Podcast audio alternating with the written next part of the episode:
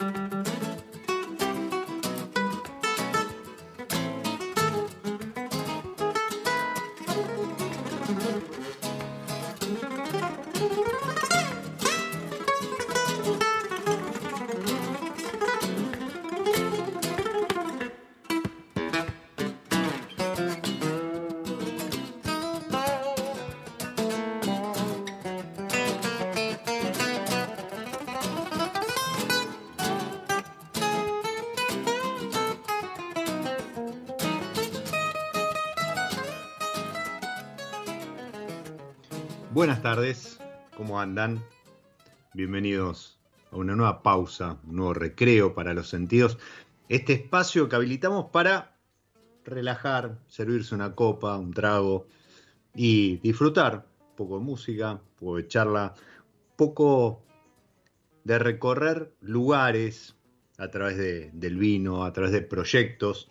Y lo hacíamos con la música que nos trae Vinventions junto a el proyecto, en este caso la protagonista del, episodio de hoy. Y era nada más ni nada menos que un trío de virtuosos en, las cuerdas. Paco de Lucía, John McLaughlin y Aldi Meola en este álbum de 1996 que se tituló justamente de, de Guitar Trio, haciendo La Estiva.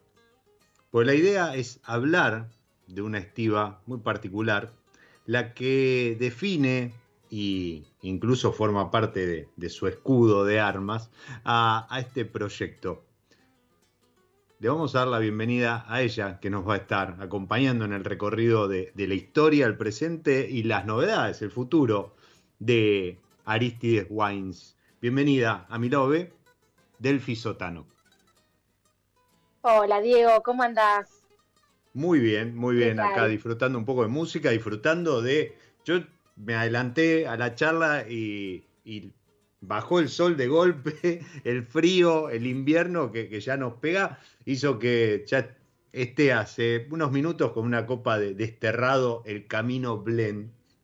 Y es un poco también de lo que vamos a estar hablando. Pero mm, eh, decía que Estiva forma parte del escudo de, Aristides Wine, del logo, porque habla por ahí de, la estiva de, la familia, y es un proyecto de familia, ¿verdad? Esto que, hoy a lo mejor forma parte del, del enorme caudal de etiquetas y proyectos que hay en el mercado, vos nos contarás, pero, pero nace en un momento de quiebre de nuestra industria, donde hoy vemos que hay muchas bodegas y proyectos que están, algunos no llegaron, pero, pero hay otros que, están cumpliendo 20, 20 y pico, 25 años, eh, porque ese cambio de siglo también hizo eh, que cambiara nuestro concepto respecto del vino argentino. Pero en particular, contanos cómo nace Aristide Wine, porque incluso en aquel momento ya arranca con una visión un poco disruptiva de lo que era el mercado.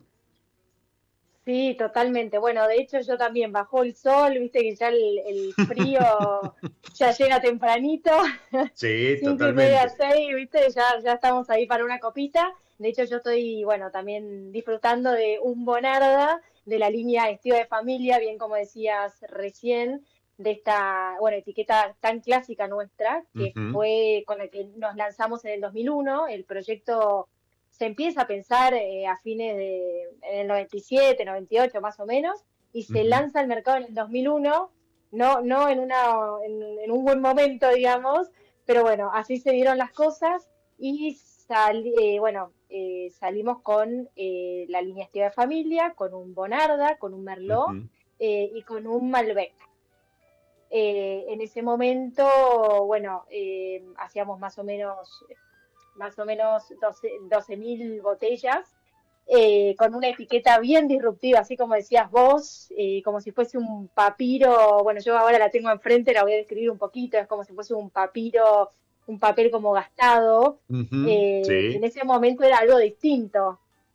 salió de la etiqueta blanca, quizás clásica, y en su momento esta, esta línea no tenía cápsula, se veía el corcho. Eh, entonces ahí también surgían preguntas, el consumidor se hacía preguntas, ¿qué pasa que esta botella no tiene cápsula? Que, solamente tiene un collarín. Eh, bueno, y se pensó un poco, en realidad, bueno, la historia de familia son estos vinos que uno, uno guarda para, para tomar con la familia, con los amigos, eh, y se pensó así, como, como algo, en principio, digamos, familiar, como para compartir con seres queridos. Así surge un poco esta línea eh, de hecho, bueno, los que eh, los dueños del proyecto, digamos, son Federico Sotano, que vendría a ser eh, papá, con mi tío Hugo Varo. bueno, y se empezó en proyecto, en familia, perdón, el proyecto. Entonces, así es como surge un poquito esta línea que vos recién bien, bien mencionabas en el inicio. Y, a ver, ustedes, bueno, tu papá, tu tío, venían ya de em, con historia vitivinícola, bodeguera o, no? O, o, ahí también fue un quiebre para la familia? O no sé, o a lo mejor tenían alguna finca, pero nunca habían elaborado. Sí, bueno, mira, la historia nuestra es un poco larga porque en realidad, bueno, el que inicia con todo esto es eh, Juan Sotano, que vendría a ser mi, em, el abuelo de, papá, eh, y, de, y, de, Hugo, que bueno, viene con una mano atrás y una mano delante de Italia, eh, y se radican en, Mendoza, en Barriales, y ahí a poco empiezan a traer al resto de sus hermanos, eran 11, eh, y entre todos empezaron a trabajar la, tierra como, bueno, como eh, obreros de viña, y un día le, prestaron unas tierras a estos hermanos, se arrancan muy de a poquito, muy de a poquito, hasta que en los años 60 bueno, fundan una de las bodegas más importantes de ese entonces, que se llamaba Sotano Hermanos, que estaba ahí en Dorrego, eh, en el partido Guaymallén, em, y elaborando 40 millones de litros anuales. O sea que ahí arranca la historia familiar eh, relacionada al vino. así, así entra la familia al mundo del vino. O sea, bien de a poquito.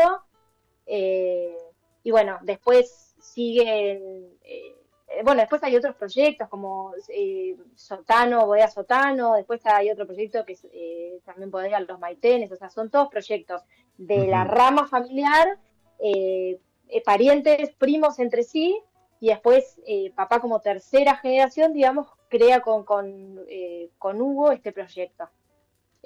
con lo cual sí, bueno, Hugo dentro del proyecto era el enólogo, eh, papá siempre se dedicó a toda la parte comercial, eh, Hugo, cuando arrancaron a, pensar este proyecto, bueno, Hugo se quedó haciendo toda la parte tecnológica en Mendoza y papá eh, haciendo todo el desarrollo en Buenos Aires, el desarrollo comercial. Eh, pues como bien dicen, Dios está en todos lados, pero viste, atiende en Buenos Aires. O sea, que uno tenía, que venir tenía que venir uno, uno acá, eh, como hacer toda esa parte eh, viste, es más, toda la, mercadería nuestra viene de Mendoza, Buenos Aires y de acá sale al resto del país. Es muy loco, pero bueno, funciona, mm. funciona un poco así. Sí, eh, lamentablemente es un, es un tema a resolver, ¿no? Además, las distancias, o sea, no solo tiene que venir hasta acá, sino además después las distancias que tiene que recorrer si es que querés tener presencia en, todo el país o en la mayor parte.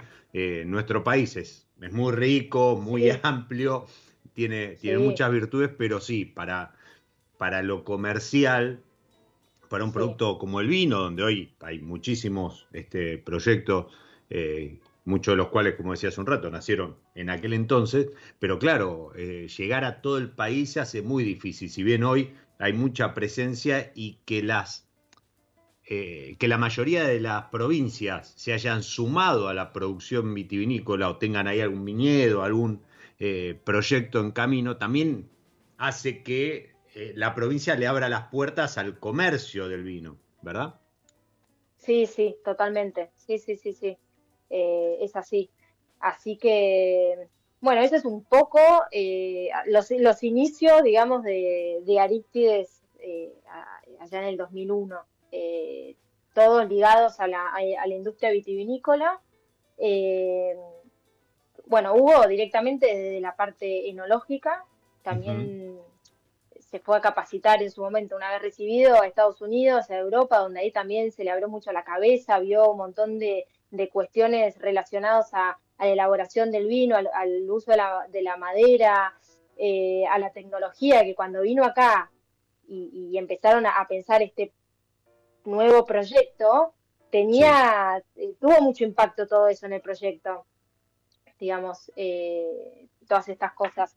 Eh, y Hugo, bueno, eh, dentro del proyecto lo, primero que quiso hacer fue hacer como un vino disruptivo, ¿no? no En ese momento, viste que se utilizaba mucha madera en los vinos, la barrica era lo preponderante en su momento y Hugo quería hacer todo lo contrario, que la fruta sea lo principal en los vinos, que haya una barrica que acompañe, que sea sutil, eh, después también cuando, cuando plantearon el proyecto a la familia, una de las cuestiones que plantearon era poca fruta en la, en la, en la viña y la familia decía, nosotros trabajamos, bueno, primero hubo, eh, bueno, eran graneleros, con lo cual plantear poca, poca uva en la, en la planta era una locura, porque después quién les iba a pagar todos esos kilos que no, eh, que, que, iban a, que no iban a utilizar, digamos que, se iban a podar.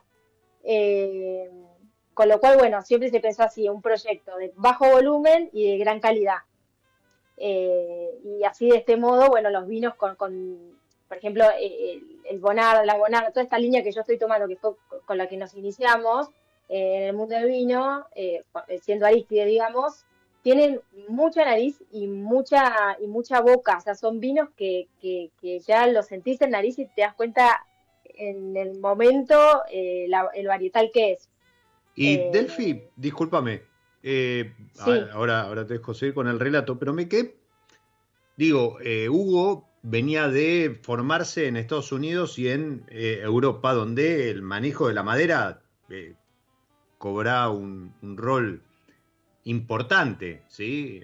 sí. De hecho, bueno, en Estados Unidos son pro y encima roble americano con, todo lo que eso implica hoy a la distancia. Eh, tomamos otra conciencia y hoy el estilo que se busca, como bien decía Hugo en aquel entonces, más fruta, más expresión de, la variedad, del lugar incluso y demás. Pero él, ¿por qué viene con esta idea? Ve, eh, entiende que por ahí había un hueco o había un mercado que eh, podía recibir o, que estaba esperando este estilo de vino o no, o venía él cansado, saturado de trabajar con madera y, decía, bueno, no, vayamos mejor por, por otro lado. Eh, mira, yo creo que supo leer o supo ver eh, lo que iba a pedir en el, o sea, lo, que se venía, digamos. un poco, nada, hacer vinos más darle el potencial a la variedad. Él lo que quería era resaltar 100% la variedad. La, Y que después es hoy en día, nada, por eso te digo, leyó un poco el, mercado, digamos, sin saberlo, pero como que se adelantó. Se adelantó a lo que hoy, digamos, se, busca. Y además, eh, sumando, eh, vuelvo a repetir, lo, que mencionabas recién, ¿no? Salen con Malbec, bien, bien abanderado ahí de, nuestro potencial, pero además con Bonarda, que, que, la Bonarda empieza a aparecer como variedad después, ¿no? Más tarde, este, siempre en esa idiosincrasia nuestra de buscarle reemplazo al Malbec. Y Merlot, dijiste. Tal cual. Sí, tal cual. O sea, no, y también este, una, una, variedad que a lo mejor en ese momento, eh, para vos que estás del otro lado, ubicate, ¿no? 2001, ¿sí? No, no pensés en diciembre, en todo lo que vino después, pero ubicate en el 2001 con, con variedades que incluso hasta no habían aparecido en una etiqueta nunca en la Argentina. Sí, sí, sí, totalmente. Bueno, de hecho, la Bonarda siempre se utilizó para blends y, acá se decidió salir con un Bonarda 100%. Eh, que eso también fueron, por eso, fueron distintas cosas que, hicieron que, que, se rompieran, digamos, con algunas, eh, con algunas cuestiones no tan, no tan tradicionales acá en la, industria en ese momento, ¿no? Que era mucho Malbec, tal vez un Cabernet Sauvignon y de repente aparecer con un Merlot, con, con la Bonarda, cosas diferentes, digamos. O sea, desde ese entonces siempre quiso marcar un poco la diferencia, digamos, no hacer, no hacerlo, intentó no hacerlo, eh, o sea, diferenciarse de alguna manera. Ese siempre fue su lema. Hoy estamos hablando con, con Delphi, ¿sí? digamos, cuarta generación de, de familia bodeguera, pero segunda generación en Aristides, y, entiendo que el resultado está a la vista. O sea, ese estiva de, familia, ese Malbec, ese Bonarda, ese Merlot, cayó bien en el mercado, fue aceptado, y no solo eso, sino que empezó el crecimiento. O no, o, a, poco de salir al mercado hubo que pegar el volantazo e ir por la madera. No, no, no, no. Siempre en todas las líneas nuestras eh, no, no, nos mantenemos con, con barricas siempre de, segundo uso, sí, de segundo uso, de tercer uso, eh, siempre, siempre seguimos con, con, ese lema. Y un poco yo, eh, nada, mencionándote, es que lo de Hugo, Hugo como enólogo y papá como en la parte comercial, hoy está, bueno, quedó papá solo en el proyecto. Hugo falleció lamentablemente hace cinco años más o menos. Eh, con lo cual ahora estamos con Rodrigo Gasparoni como nuevo enólogo que se incorporó al equipo enológico, que hablando un poco, eh, nada, también de, viste que recién vos, comentabas, ¿no? Lo que hoy se busca en el mercado, eh, la, mucha fruta, poca madera y demás. Rodri lo que hizo fue cuando al, entrar a Aristis mantuvo todo lo de Hugo, pero también se incorporó, incorporó una mirada joven, digamos, eh, porque los vinos de Hugo siempre fueron, tenían una nariz muy, muy intensa, que te podía gustar o no, en boca lo mismo, eran vinos, viste, bien característicos, que siempre tenés el, el que ama el que ama tu vino y el que no le gusta tanto, bueno, eh, y, y Rodri lo que hizo fue un poco eh, meter también mano en el buen sentido, como unir estos dos mundos, el mundo de Hugo y el mundo también de lo que hoy busca eh, el mercado, digamos. Eh, agregándole un poquito más de acidez, un poquito más eh, de fruta, a pesar de que Hugo no trabajaba con, con, mucha madera y demás, pero bueno, digamos, lo ayornó pero fue por, por vinos a lo mejor más, más ligeros, ¿sí? No, no tanta estructura o trabajando incluso, supongo, con el punto de, cosecha, con la maduración y demás, y, o con diferentes puntos de, cosecha como para, para ir bajando eh, esta intensidad. Vos hablabas, cuando hablas de intensidad, eh, entiendo que en esa misma, ¿no? Intensidad de la variedad, de la fruta, eh, fruta madura, estructura, muchos aromas y demás. Sí, totalmente. Bien, pero Estiva de Familia se mantiene o, estos cambios fueron aplicados a esa línea o, no, o en una línea nueva. No, eh, mira, estilo de familia se mantiene, de hecho después se agregó, eh, bueno, se agregó un blend rosé eh, de Malbec Cabernet Sauvignon, sí. se agregó un espumante y después tenemos otra línea más joven que se llama Compartido, donde ahí tenemos un Malbec y un blend de tintas.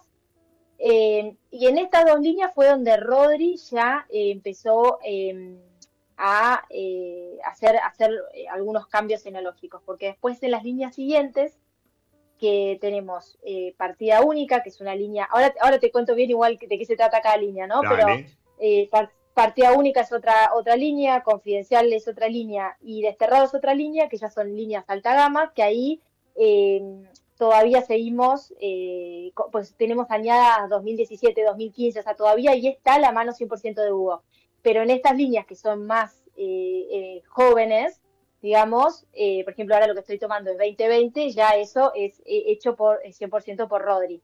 Ok. Lo mismo, lo mismo la línea compartido, la línea compartido tenemos añada 2022 hoy en el mercado, con lo cual eso también ya es hecho por Rodri.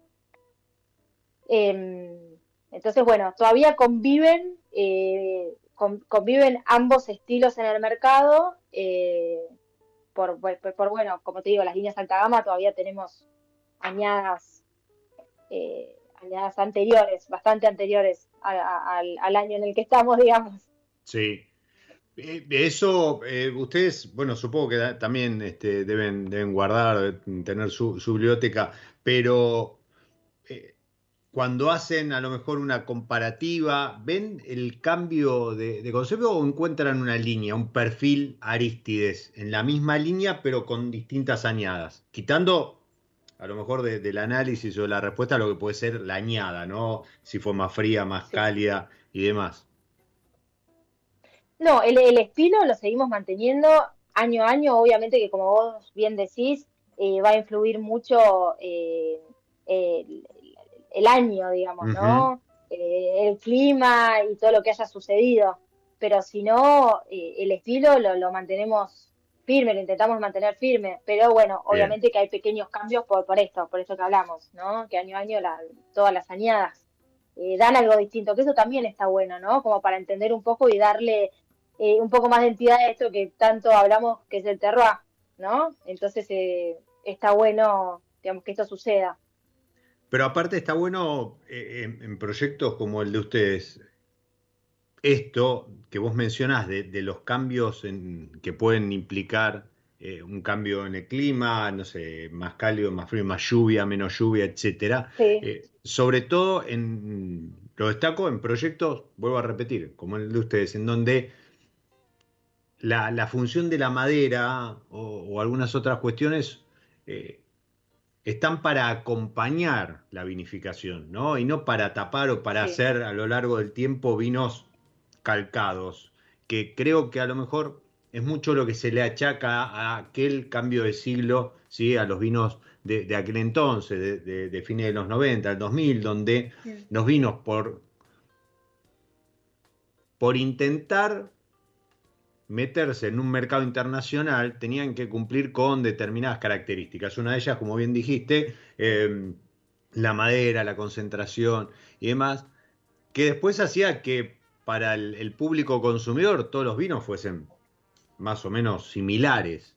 Hoy tenemos 22, 23, eh, casi 25 años después, eh, esto que buscaba Hugo, este concepto que hizo que Aristides viera la luz, es moneda corriente. Todo el mundo habla de esta expresión de lugar, esta expresión de variedad, eh, esto de que la madera acompañe y demás. Con lo cual, eh, yo celebro la visión de, tu tío de aquel entonces y que tu papá se haya sumado, se haya subido al carro para eh, armar Aristides Wine como proyecto y que hoy continúe.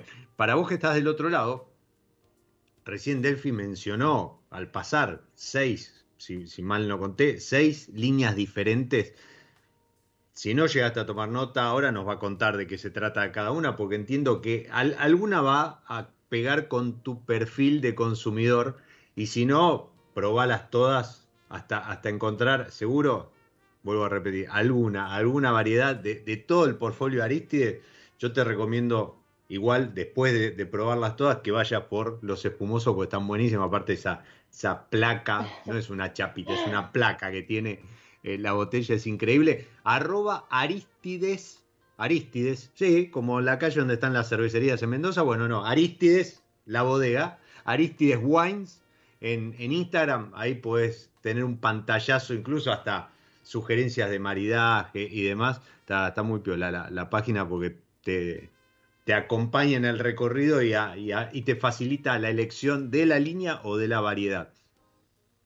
Yo te decía, Delphi, em, si, si, habían continuado con este legado, porque muchas veces, viste, que sucede que eh, por cuestiones de la vida o, o, lo que fuese, hay un cambio de, enología y eso se termina notando en los vinos.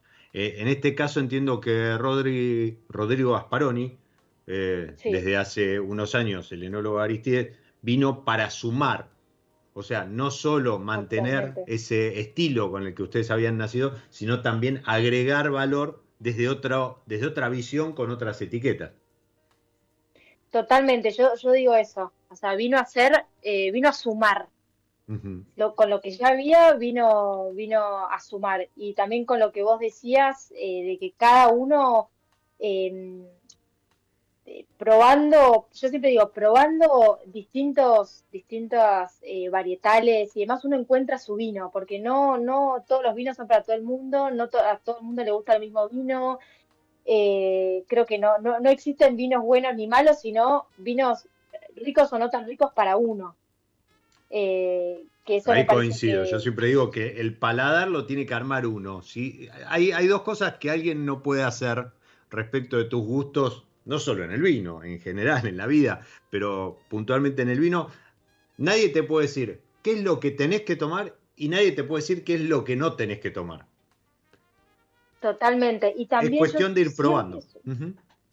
Totalmente. Y siempre sugiero, por ejemplo, em, cuando me preguntan qué vino llevar para tal ocasión. Hoy por suerte tenés vinos que son jóvenes, que tienen algo de barrica, que son eh, vinos con mucha barrica, o sea, que son vinos reserva y demás.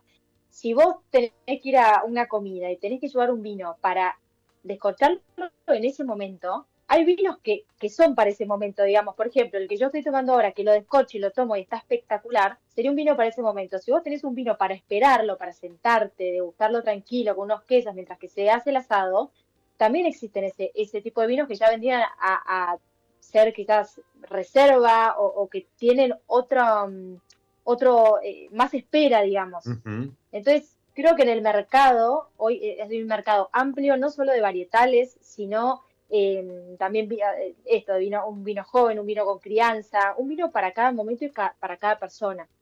Eh, por ejemplo, nosotros ahora hace poco sacamos la línea compartido, que es esta línea joven, donde tenemos un Malbec y un blend de tintas. Es un vino que no tiene barrica, es un vino que tiene eh, una fruta bien marcada, una acidez un poquito más, em, digamos, también un poco más marcada, ¿Qué para la gente que, por ejemplo, se está recién iniciando en el mundo del vino o que está pasando, no sé, de los blancos a los tintos y muy de a poquito? Es un vino bien jovencito y eso lo pensamos, por ejemplo, eh, papá en su momento lo pensó para eh, aquellos jóvenes que están arrancando a tomar vino, por ejemplo, mis hermanos que no tomaban vino, son más chicos, digamos, tienen 20 y 23, y, pensó un poco ese vino en ese público joven, eh, o no tan joven, digamos, que está iniciando el mundo del vino, y que es perfecto para, para, arrancar.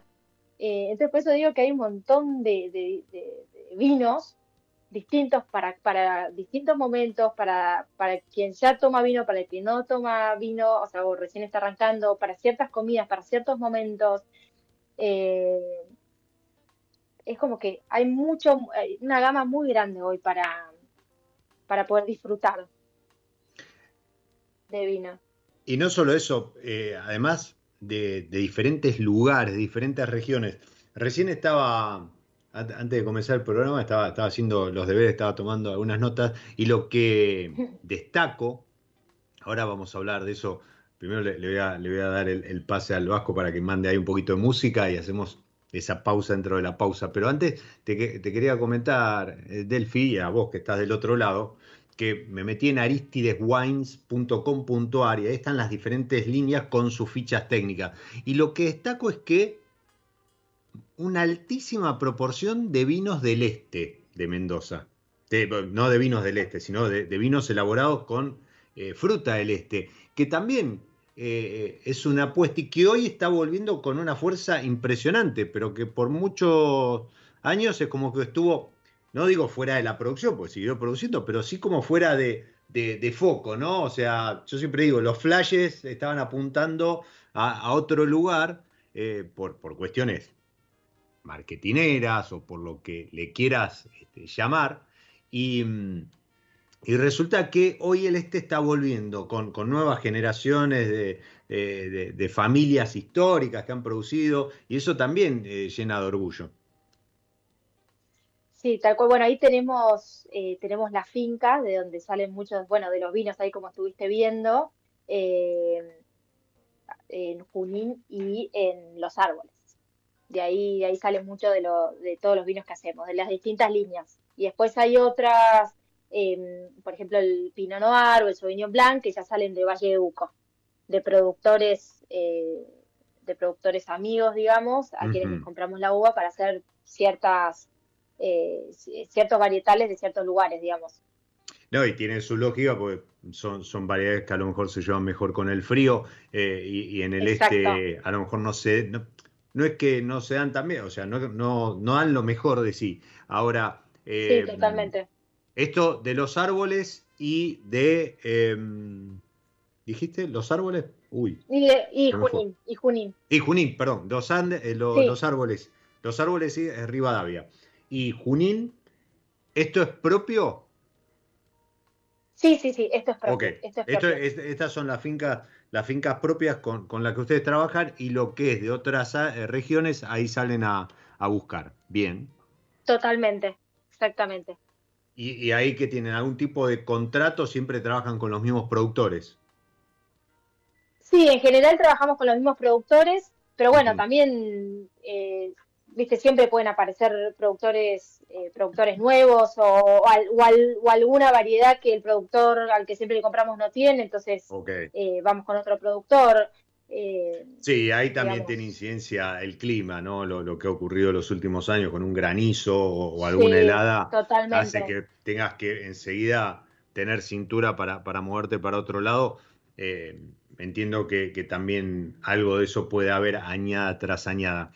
Delfi, como decía recién, metemos una pausa dentro de esta pausa que es mi lado B y jugamos con algo de música y y algo de alguna de las variedades que tiene San Felicien en su etiqueta. Y como siempre digo, esto nació allá en el 2019, cuando, cuando arrancamos con, con mi lado B y la gente de San Felicien me propuso este desafío, este juego, de encontrar una armonización para sus diferentes etiquetas a través de la música. Para el episodio de hoy elegí el Sangiovese de San Felicien, que ha salido, hay, una etiqueta ahí que, homenaje, pero también tienen eh, un Sangiovese 1986 que, que, han rescatado de un fudre.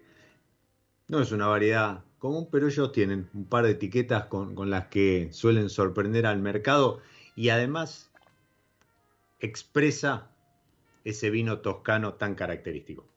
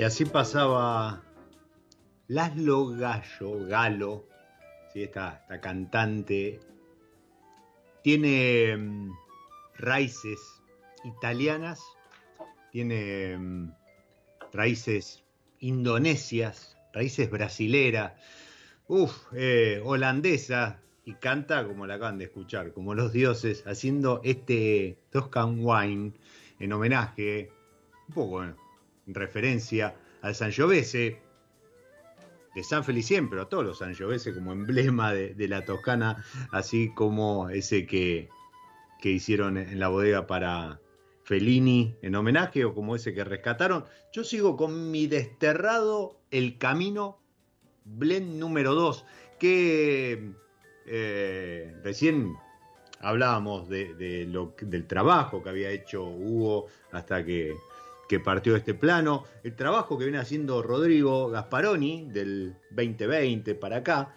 pero Delphi, esta, esta etiqueta tiene eh, una firma que no es de ninguno de los dos, y, y antes de que me contestes, o mejor dicho, eh, a ver, Leo Fede Sotano, eh, ¿por qué, Sí. por, por qué esta línea en particular tiene esa firma?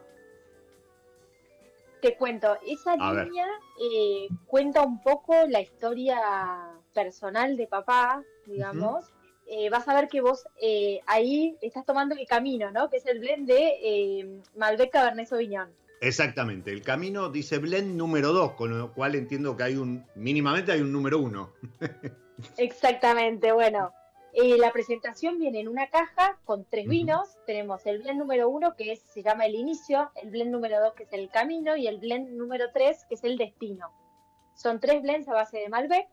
Eh, el primero es de Malbec Bonarda, bueno, como recién decíamos, el que estás tomando vos es el de Malbec Cabernet Sauvignon, y el, terce- y el tercero es un cuatrivarietal de Cabernet, Malbec, Merlot y Bonarda, Cabernet Sauvignon.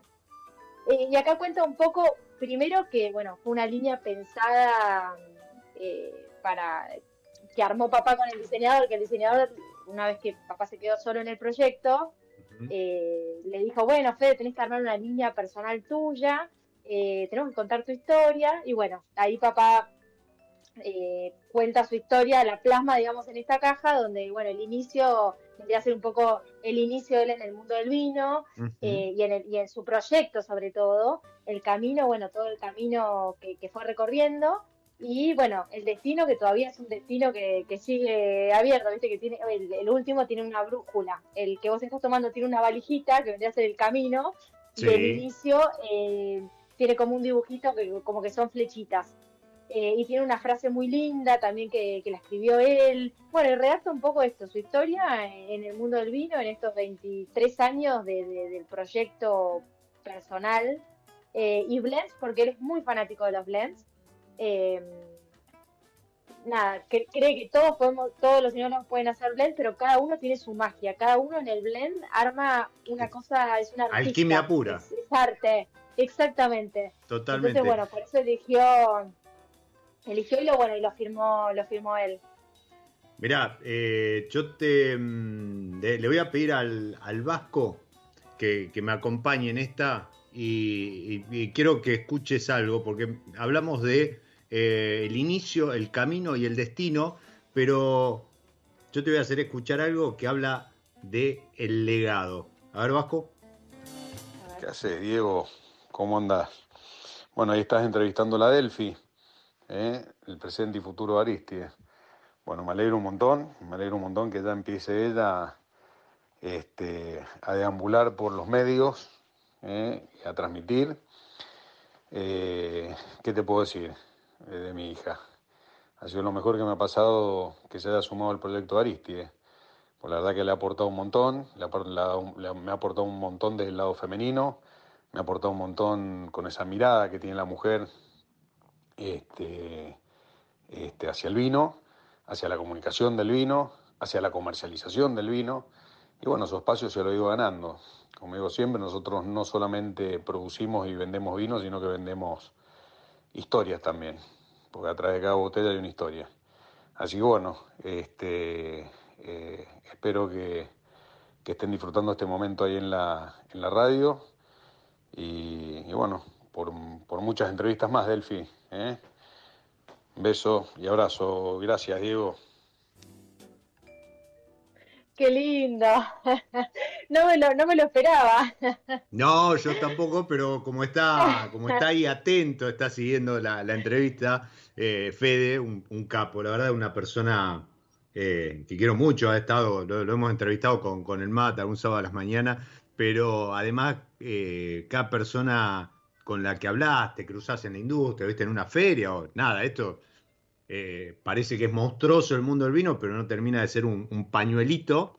Y, Sí, sí, nos y cada persona todos. que, a, la, a la cual le mencionás el, el nombre de tu papá, siempre se le dibuja una, una sonrisa en la cara y no tiene más que, que buenas palabras y, y comentarios acerca de su persona como profesional y como persona, que al fin de cuentas es, lo que vale. Así que nada, eh, estaba, está ahí prendido y, y, mm, como técnicamente no lo puedo sumar, este, eh, Claro. porque, porque te tengo a vos por WhatsApp, bueno, nada, ahí se, se, se prendió con, con un, un mensajito y, y habla también un poco de esto, ¿no? De la renovación de generaciones que hoy está teniendo la industria, no solo en Aristides, sino lo hablábamos hace un ratito.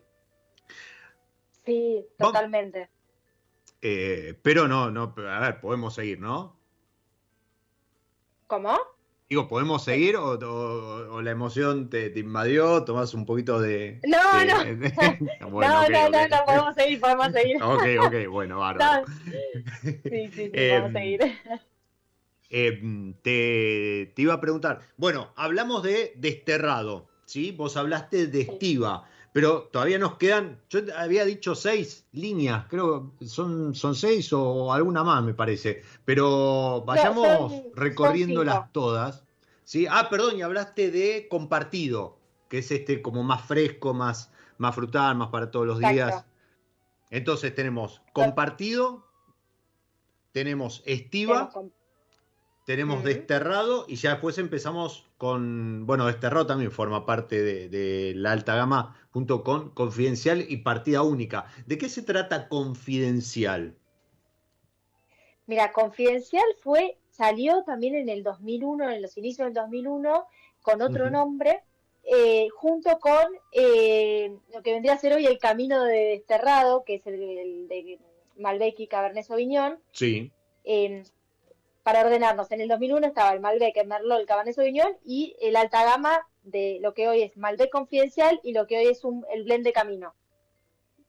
Que después eh, desaparecieron, digamos, en ese momento se llamaba Aristides Gold. El Aristides Gold pasó a ser uno de los blends de desterrado y el alta gama de eh, el alta gama del 2001, digamos, pasó a tener el nombre confidencial, que arrancamos con la añada 2005 y después siguió en adelante. O sea, en el 2005 cambi- pasó a tener el nombre confidencial. Entonces, el confidencial hoy, hoy en día eh, tiene dos variedades, eh, Malbec y Cabernet Franc. También, como vos nombraste, un espumante, el espumante de esa chapa eh, Sí, bien exacto. sobresaliente, importante, que es un extra brut de Chardonnay Pinot Noir, de su método Charmat. Eh, y esa línea confidencial, bueno, es el tope de gama de, de la bodega. Eh, confidencial tiene, vos ah, eh, creo que habrás visto la etiqueta, que es como si fuese un sobre, digamos, Totalmente. con, eh, Con un lacre sello también, importante con, con el escudo. Totalmente con el escudo de Aristides, que es un poco esto, es un vino que uno lo toma eh, con personas queridas, es un vino que hay que, hay- hoy estamos con las añadas 2000, nos quedaron añadas 2015 y 2019, es un vino que hay que descorcharlo, que hay que esperarlo un poquito para tomarlo, que creo que uno no lo tomaría en cualquier momento ni con cualquier persona, digamos, es, es un vino muy, muy lindo para disfrutar. Eh, por eso con, con, con un confidente es un poco esa idea, ¿viste? nosotros, bien, bueno, como decía recién papá, o sea, atrás de cada, cada etiqueta nosotros pensamos, eh, pensamos toda una historia, hay toda una historia atrás, y esto fue un poco, bueno, remontarse también un poco a las cartas, eh, a la comunicación de antes, a, a- a las cartas, bueno, y ahora es, eh, nada, poder sentarse, charlar y esperar, esperar eh, para poder disfrutar una copa de un confidencial. Eh, Qué linda historia, me, me gusta. No, no, no hubiese ido por ahí con lo de confidencial, pero, pero cierra perfecto. A vos te cuento, estás del otro lado. Que sí, efectivamente, en algún momento si te querías comunicar con alguien tenías que escribir de puño y letra, meterlo en un sobre, ir hasta el buzón de la esquina. Para eso tenías que haber comprado estampilla, etcétera, etcétera, etcétera. Con suerte te podías, este, te podías comunicar con la otra persona. Hoy todo eso eh, es mucho más fácil, pero igual tenemos estos vinos para compartir de, de esa manera, ¿no? Eh, con, con- acompañando un momento, creando un momento especial. Acá eh, yo subía recién hace un rato, compartía eh, la etiqueta que, que me acercaste, agradezco. Eh, es un Cabernet Franc. Acá, ¿qué, qué otra variedad juega en la, en la línea? Cabernet Franc y un Malbec. Ok, acá no hay Primero, corte. no, ahí no hay corte. Lo O sea, el corte sería, Malbec, nuevamente, el desterrado número 2, o el desterrado del camino. Ah, ok, perfecto. eh, exactamente, el desterrado que podría ser el desterrado el número uno, el dos o el tres. Ah, O ok, sea, ok, bien. Entonces, estas dos líneas son como complementarias. Claro, el confidencial vendría a ser el tope de gama, que es lo primero que sacamos con Malbec, y después el año pasado sacamos el Cabernet Franc al mercado, que vas a ver que el que tenés ahí es un 2019. Estuvo estivado en bodega y después lo sacamos al mercado. Ahí, ahí te hago una pregunta. pasado. Esto que se empieza recién a ver ahora, ¿no? Pero son pocas las bodegas que estivan los vinos. Por lo general, sí, a lo mejor, bueno, seis meses, un año, como para, para que el vino se estabilice y, y- y- Sí. y se termine de redondear y acomodar. Pero lanzar en el 2022 un 2019, ¿sí? Y, y a ver, y porque estuvo en estiva, no es que estuvo en madera, ¿no? Y lo embotellaron seis meses antes de, de salir al mercado. Es, es algo que Hugo se trajo de, de, de- su formación en, en Europa, en Estados Unidos. Sí, mira, hubo en aquel, en aquel momento, era, era terrible sacarle un vino rápido al mercado. Tenía Era que probarlo y terror, hasta el que terror no de los comerciales, era Hugo. Sí, sí, sí. Era, viste, era, era así. Sea, papá decía, necesitamos, nos estamos quedando sin Malbec, necesitamos sacarlo. No, bueno, tiene que estar perfecto para que yo saque un vino al mercado. Así que siempre funcionó así, hasta que el vino no estuviese perfecto, en las perfectas condiciones, que él creía que el vino podía ser consumido, no lo sacaba. Aunque no hubiera más Bonarda en el mercado, él tenía que esperar que ese Bonarda estuviese perfecto para poder ser consumido. Ese era, era muy, que por un lado está, está buenísimo, porque uno sabía que cuando tomaba el vino iba a estar como el enólogo quería, digamos, pero bueno, para la parte comercial era complicado. sí, no, no, seguro, no, Eh. quebramos esto, no sé, bueno, no importa, que espere. No, pero si no compra, no, Claro. no, que espere, claro.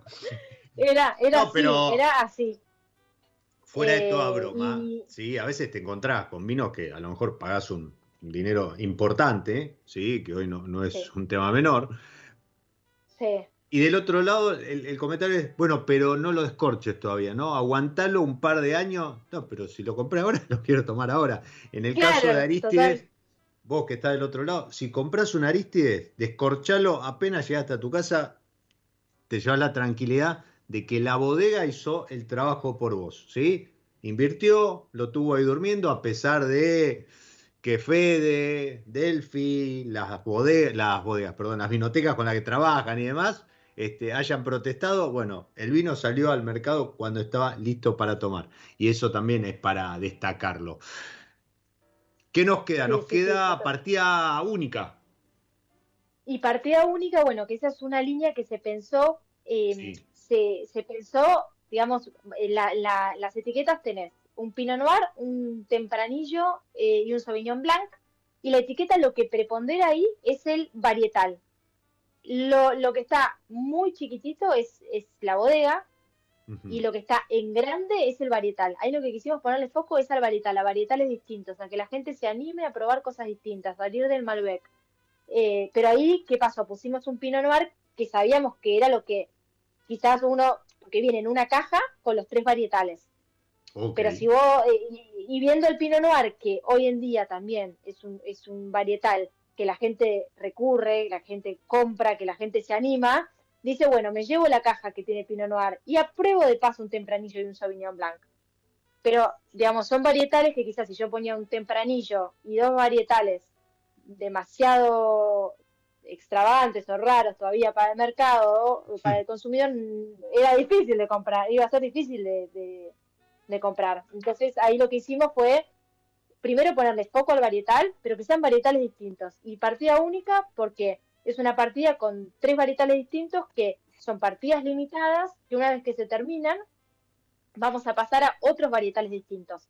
Entonces vos te llevas como una caja de degustación a tu casa, probás un Pinot Noir, un Sauvignon Blanco y un Tempranillo y quizás cuando quisiste volver a comprar, como son partidas tan limitadas, puede ser que vengan otros tres varietales. Otros tres Pero diferentes. como para ir, exactamente, como para ir animándose a probar cosas distintas, eh, a, a- a- a salirse un poco del Malbec, del Cabernet Sauvignon, de, la, de quizás uvas que, que- que recurrentemente escuchamos y que, y que hay infinidad de varietales y que por suerte acá en Argentina se están haciendo cada vez más.